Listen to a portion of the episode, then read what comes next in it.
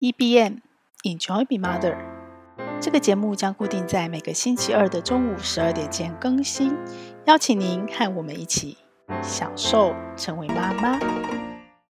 嗨，大家早，我是平凡妈，一个非常疯狂、正在斜杠的全职家庭主妇。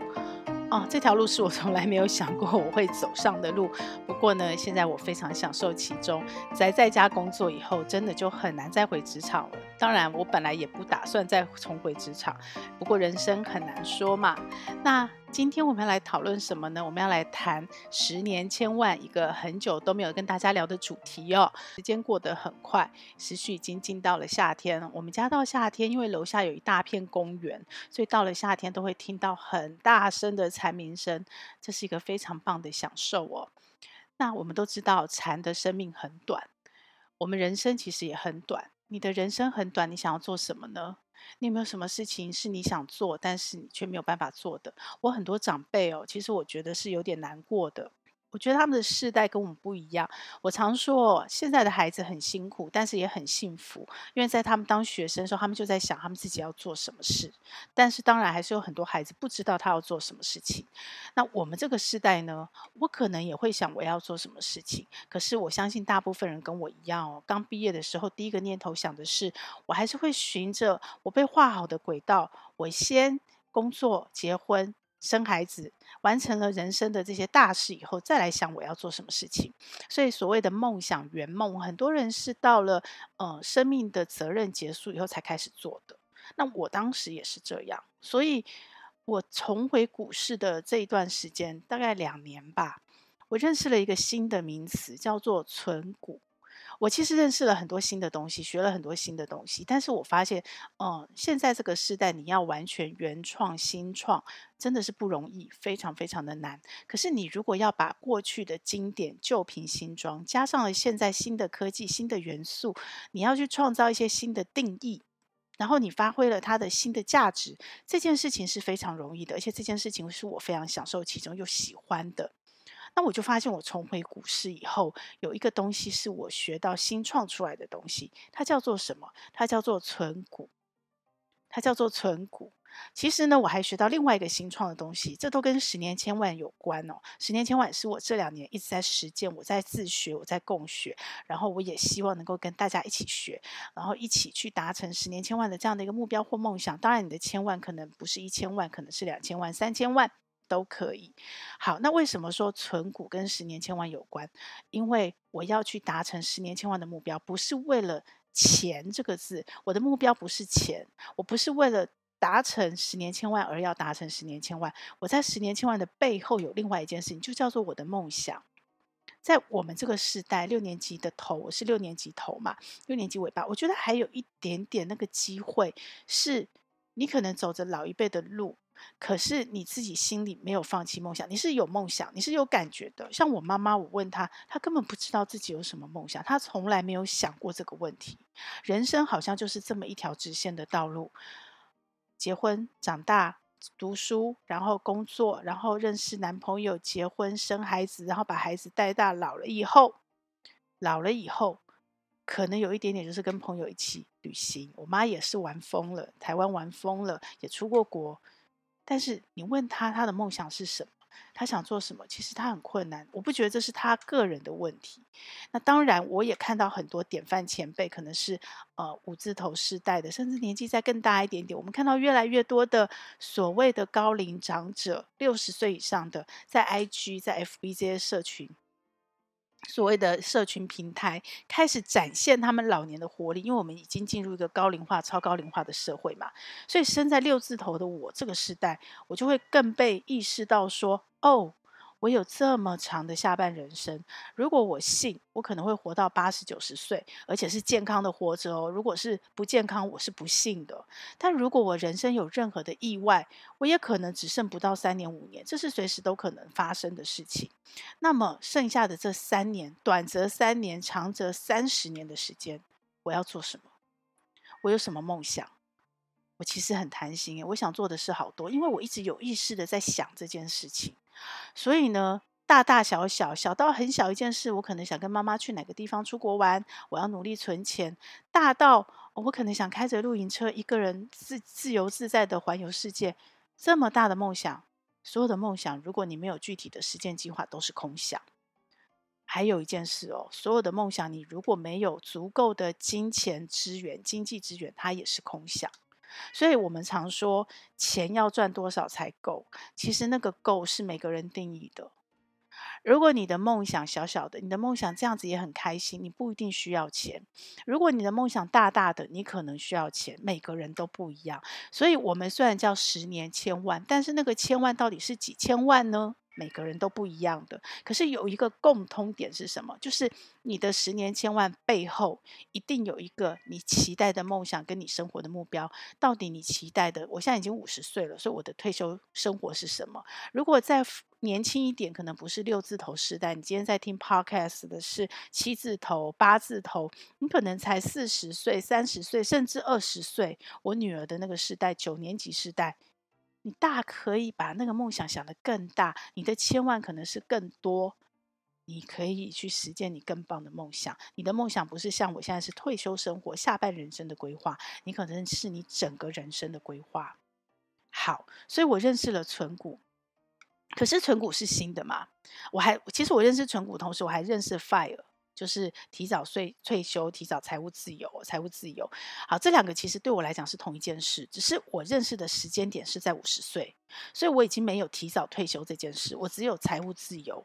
那我透过什么方式来财务自由呢？我自己研究了一轮，再加上我过去的经验，早在十五年前我离开股市前，我可能有定期定额、长期投资的概念，但不是我全部的比重，因为我年轻嘛，可以承担高风险，所以那时候的我大部分在赚价差。我甚至玩当冲，我甚至玩呃隔日冲，然后我们甚至融资融券，反正该玩的都玩过了，该赔的钱也赔过了，该学的经验也学过了，我该存的第一桶金我也存到了，这是那个时候的我。所以那个时候我们是有长期投资的概念，有定期定额的概念的。但是那个时候的我，长期投资的长想得很长，我有退休计划哦，我有提拨我的薪水固定扣钱，然后但我们那时候没有股票，这几年。除了呃环境改变，工具改变很多，机制改变很多。我们那时候没有股票，没有存零啊，有股票，但是没有存零股这件事情，所以我们都是买整张的股票。你最便宜就是一万块、三万块这样子买。好，然后我们还有呃，我们当时没有 ETF，没有所谓的被动式联动指数的基金，我们只能存主动式的基金，所以。呃，如果跟我年纪差不多的人，当时开始定期定额，当时台湾的定期定额是蓬勃发展的哦。那个每一年每一年我们在统计定期定额的数字是越来越高的，定期定额几乎就等于长期投资的概念。所以我当时也想到，我五十岁退休我要存的，所以我当时就是用那种你知道，一个月扣三千块、五千块、六千块。从薪水扣，然后扣了以后，我就去存主动式基金。我还有做资产配置哦。你不要想这么少的钱，对不对？才三千块、五千块，有哦。我有配呃主动式基金，然后我有配很低风险的美国政府债。我甚至还配了一点点单笔，单笔会去加码。呃，很多让很多人后来赔得很惨的败来的市况。对，当时的我做的是这样的事情。没有存股的概念，可是其实有长期投资的概念。但是我大部分的钱投资的钱是放在台湾的股市里，放在台湾的股市里，我其实是用融资也好，投资也好，我做的是价差。我们那时候没有太多的所谓的存股的概念。现在从，也就是说，呃，你可能会有那种概念是买全值股，买台硕啊，买金融股啊，然后买了长期放，可能会有，可能会有。但是重点没有在配息，因为当时的台湾股市还正在发展中，没有像现在股票那么多，而且当时配息是相对少的，都是那种很大的财团、很老的公司才会做配息，小型的公司，尤其是很多新起的电子产业，都是配股。所以，我们都是配股，我们也会存股。可呃，如果套现在存股的概念，当时的我们比较多的是存股，但是更多的其实还是在做价差。所以，这是我的过去。好，那我这次回来后，我就觉得好棒哦！现在环境变正，然后刚好我要老了，我真的要认真对待我退休计划。我中间有一大段我没有延续我的定期定额计划，我中断了。那为什么中断？我们待会儿再说。那我中断了，所以呢，其实有大段的时间复利我没有做到。长期投资是为什么？就是为了时间复利嘛，对不对？但我没有做到。可是我有没有后悔？没有后悔。因为这些钱我其实拿去做了其他的事情，也成就了我们现在的基础跟美满。所以人生的每一个决策，你在当下想得很清楚，其实也没什么好后悔的。呃，当然也会有人阿 Q 的说啦，对啦，你没有离开股市，你碰到中间二零零八，我是二零零八离开的，那碰到中间二零一零，对不对？二零一二其实都还有好几次，甚至于二零二零好几次的下跌，搞不好你也赔掉了。所以其实我一点都没有后悔，因为你已经做了选择，就择其所爱，而且下一个阶段的人生，然后我觉得我的运气真的很好，我的吸引力大神真的很照顾我，他就帮我吸来了 fire，吸来了存股。然后我就研究它，这样默默的观察、研究也行动，做了大概一年半多，快两年了。我也做好了我的存股部位，然后也幸运的，因为是存股，而且那个起涨点、那个起始点，我并不是在中间高点进场的，我其实是在二零二零的时候开始慢慢慢慢的进来，所以我这一波受的没有受伤，但是呢，我有享受到那个存股非常非常稳定的安全、安安全度。就是我也没有赚到啦，前面大赚的时候，你知道存股嘛，你就是忍耐，所以你其实没有那样的报酬。那些账面上的，当然如果账面涨上去，我也不会卖，因为是存股，所以呢，很平稳的，我享受到了这个所谓存股的好处。那这件事情就让我放心的知道，我怎么去面对后面我下半人生的投资计划。我还不是那么确定他会是什么样子，但我非常确定是他绝对跟我年轻的时候所谓的上半人生很积极在股市操作时候完全不一样。好，那。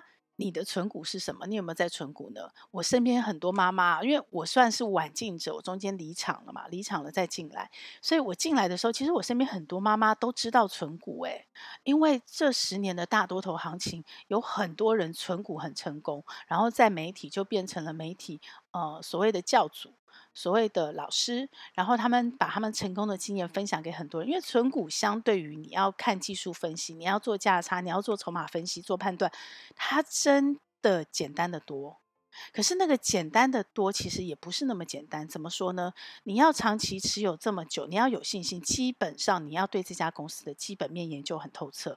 如果你要回到基本面研究很透彻，你要会懂财报，你要看懂一个公司的成长，你要能够解读资讯，它其实不简单呢。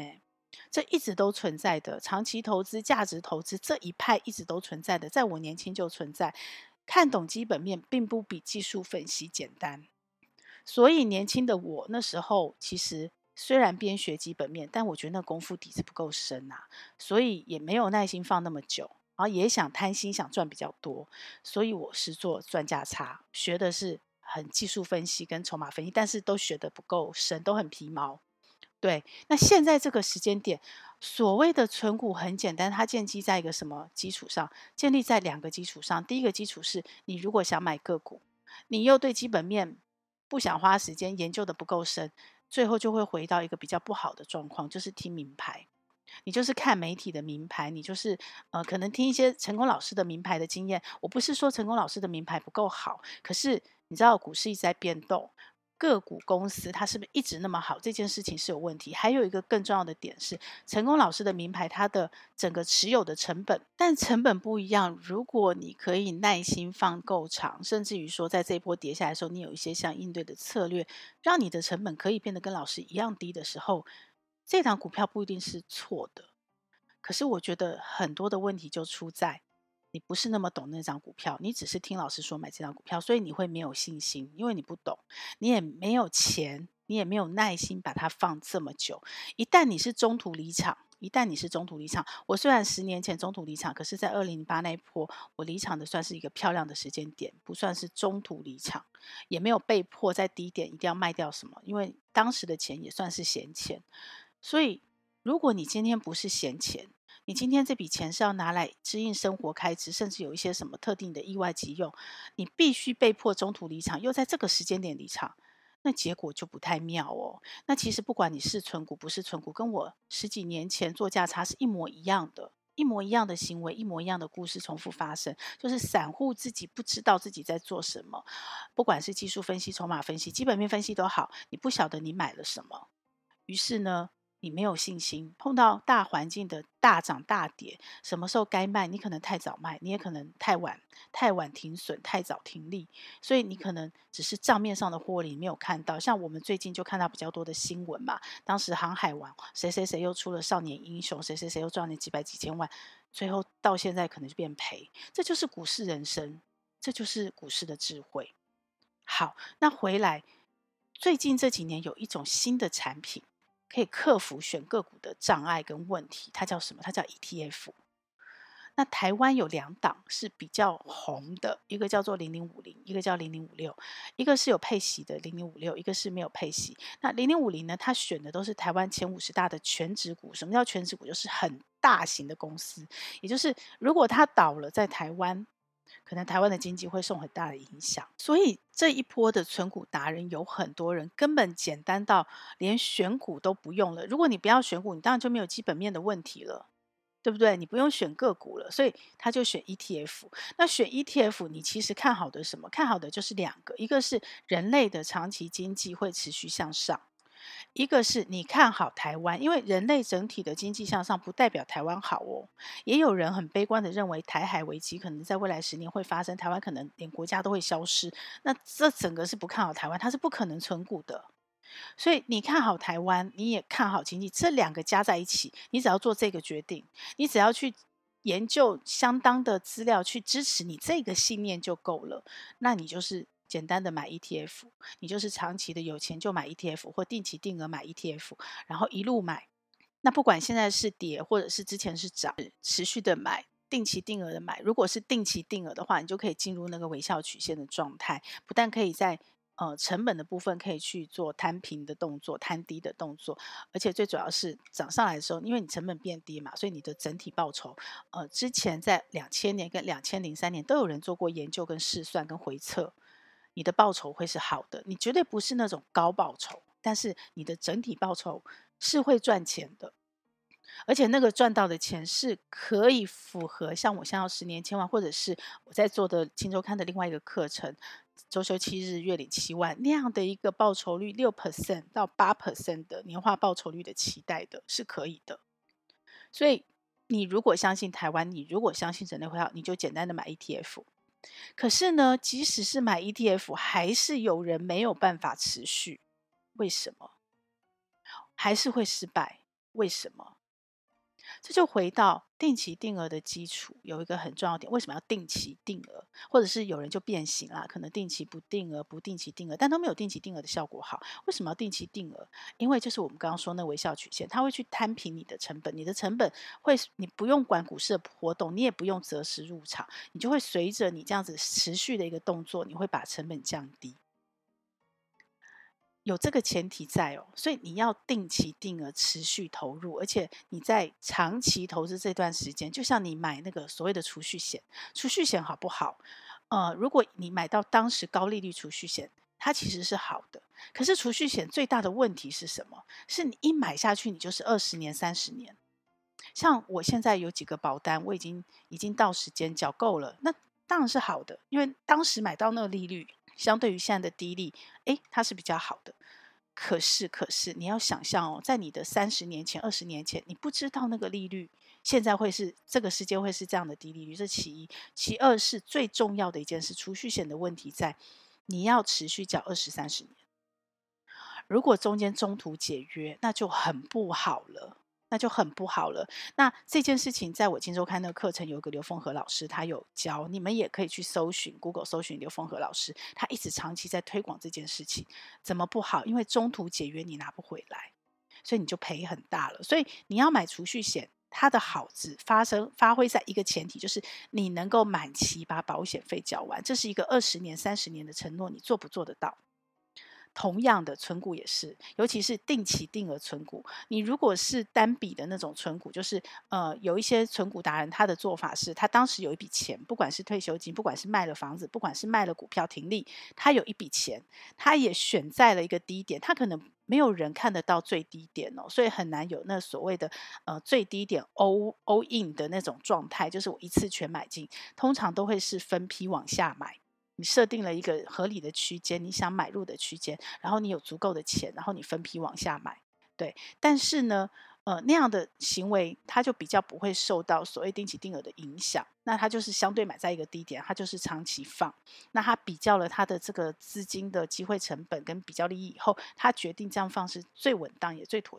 这样的存股，那你就没有钱的问题，也没有承诺的问题。你只要自己耐得住，就像那个阿嬷把股票把台积电丢在床底下，忘记它。然后持续这样子，它就有可能会赚到这个所谓时间复利增值的那个价差。那如果你选的股票低点买进的股票又是有配息的哦，那就会配息股息再投入，对不对？那它就会有更大的复利效果。这是一种。可是呢，大部分我们平民老百姓，尤其是小资族的，我们。不太容易，尤其是你的年纪是在四十岁以前的，你可能不太有那个钱，一笔钱，或者是不太有那个状况，你可以这样一笔投入，或者是我们不太有那个技能或那个学识、那个智慧，一笔投入在低点。所以，大部分普遍的在讲存股的，对于我们所谓的呃一般人讲的，都还是以定期定额长期投资为主，那就跟储蓄险一样，你要买的。买买满哦，你的时间要够长，你这个行为下去的承诺就是多久？十年、二十年？我自己是定十年嘛，十年、十五年、二十年、三十年。那如果以 FIRE 族来讲，他们所谓的提早退休，然后后面可以财务独立，然后他们就是靠股息，而且很多人的股息哦，他不是全部拿来支应生活费。假设他生活费一年要六十万，他的一年的股息目标可能是八十、一百万、两百万。然后这些东西固定提领，提领运四 percent，把它提出来以后呢，然后甚至有的人他就是只提股息的部分哦，他不会动本金哦。然后这样子提出来以后，他就可以指引他老年生活，你不用担心钱不够花嘛，因为那个钱会一直在滚。当然，这都是在一个人类经济长期向上，你相信不管是价差也好，不管是配息也好，会越来越多的前提下。好，那这样子它就会是一个非常高的难度。简单在哪里？简单在入门门槛低。现在你可以买零股啊！以前我们基金存五千块、三千块，在股票是没有办法的，你只能在你的账户里面存到一万块、两万块以后再去买一张股票。但一旦你存到这个钱的时候，你就要开始跟人性做挑战嘛！你就开始可能这一万块、两万块，你会想拿去做什么其他的？比如说：“哦，我应该要投资自己，我要去读书啊，我应该去学什么东西？”或是这一万哦，我看到另外一只股票，我先赚了价差再说，存股再说，我赚完价差再回来存股。所以你的计划很容易变动。那是我们当时的挑战诱惑，但现在这个机制啊，银行搞得很好哦，银行做得很好。你很多人是薪水领到了以后，就先把你要存股的钱、定期定额的扣款，先扣到另外一个账户去，全部自动化。根本不让你动，你只要一开始设定好，所以你可以去避免掉很多的人性上面的贪婪或害怕或恐惧。像现在股市一直跌，很多人可能就会，如果是自己买，你就出不了手，你会买不下去。可是如果你是用银行账户定期定额这样扣款，你不停扣的几率比较高。好，那机制做得那么好，那为什么还是没办法买？所以啊。长期投资，我觉得啦，我我定义的存股，看到的存股最大的问题就是什么？就没有钱了。除了我们刚刚所谓的人性的克服心理的问题，你主观下意识的去决定我要停扣。如果没有这个部分，你为什么还会停扣？你为什么还会中途离场？你为什么还会半途而废？你为什么做不到你的那个承诺期？以至于本来用数学公式算起来一定会赚钱的存股计划。可是因为你做不到你的承诺期，那本来不重要的所谓的买卖点，本来不重要的进场时机，它就突然变得重要了。为什么？因为你离场的时候，你很有可能是在高点进场，却在低点离场，你根本没有去做到那个所谓定期定额微笑曲线的那件事，你就离场了。然后你就错误的认知，所以存股是骗人的，存股是会赔钱的，长期投资是假的，不是，不是，不是。所有数学科学算出来那个是存在的，只是它有一个前提跟但书。第一个，你要满期，那个满期可能是十年、二十年、三十年。第二个，你必须持续定期定额扣款不停止。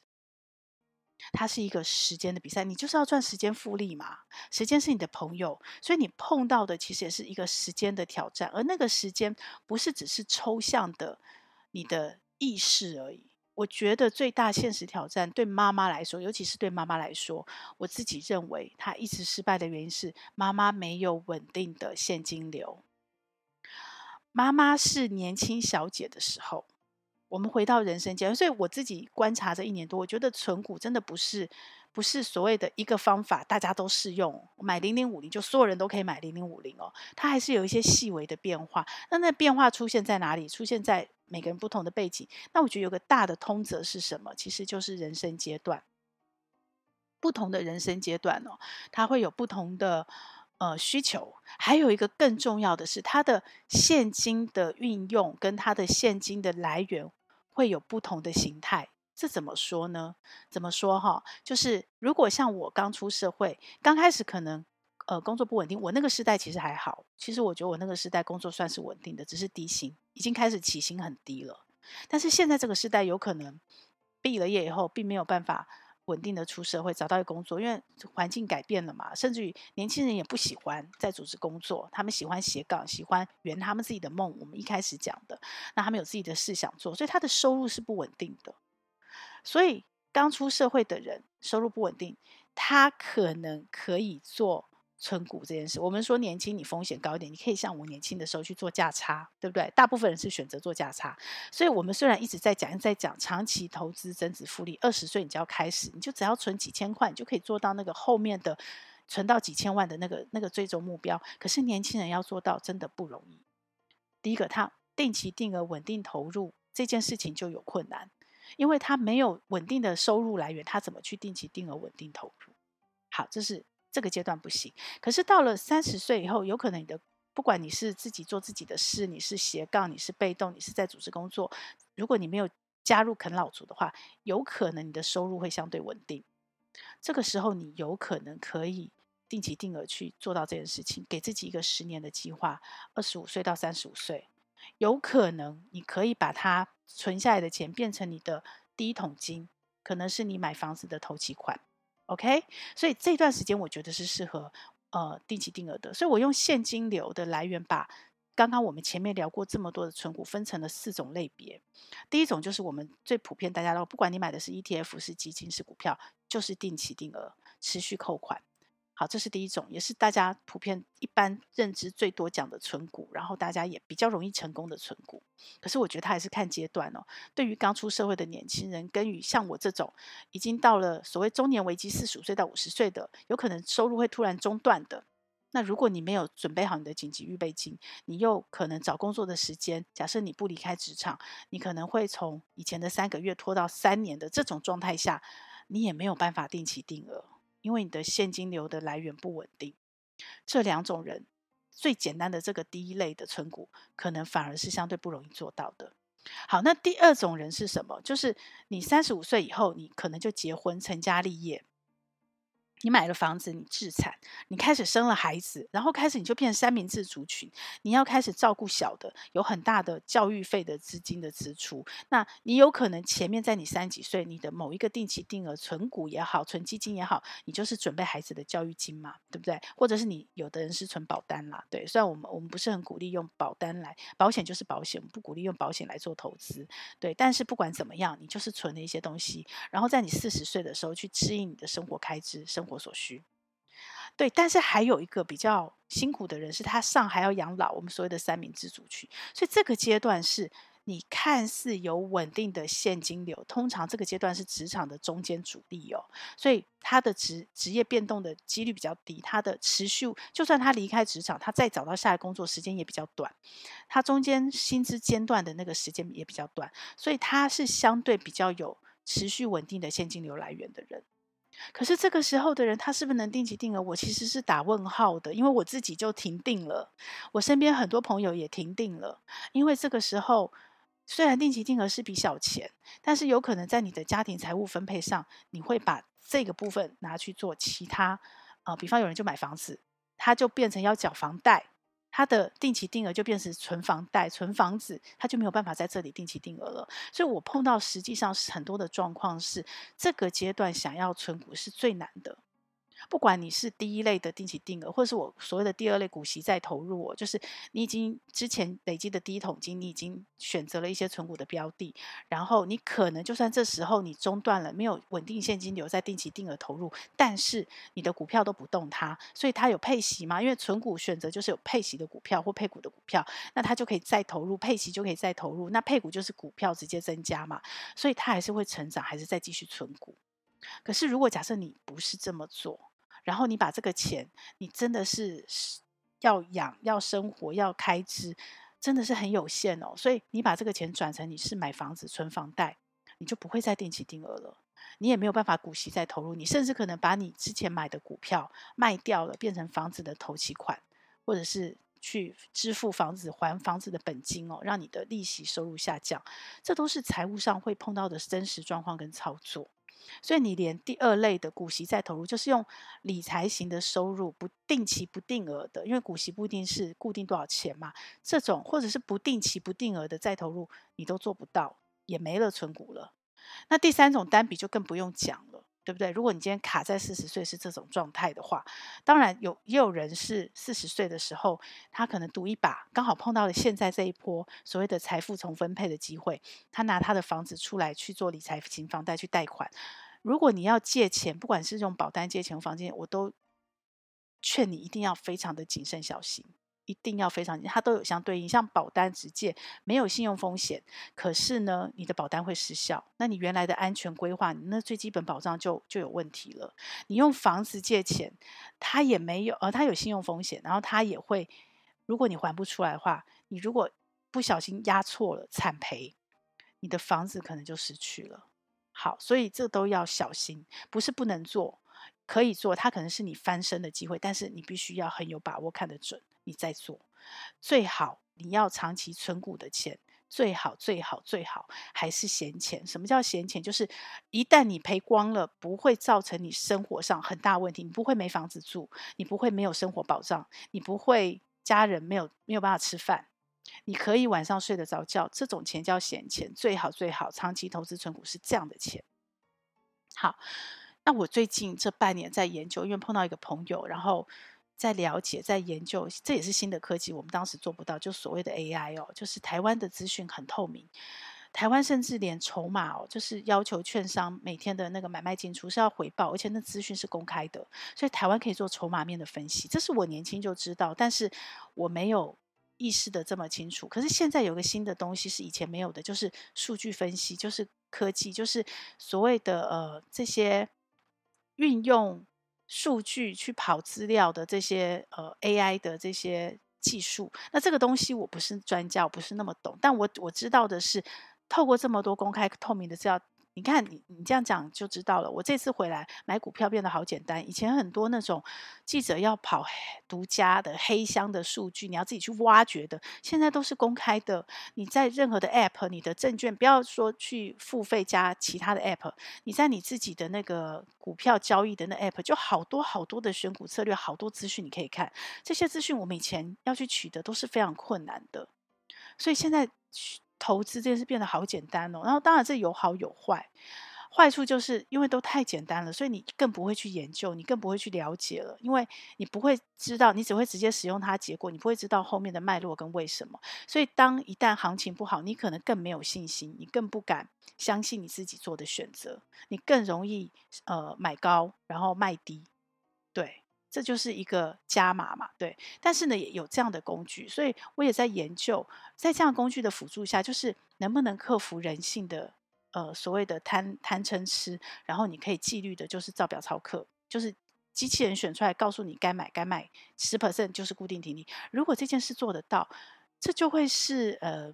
某一种福音哦，就是你没有什么钱，可是你可以短期集结到一笔小钱，然后你就用这笔小钱在这里纪律的操作。那这个纪律操作不像我过去年轻的时候是要凭我自己的判断，而是有数据分析给你的判断，然后有胜率可以看的。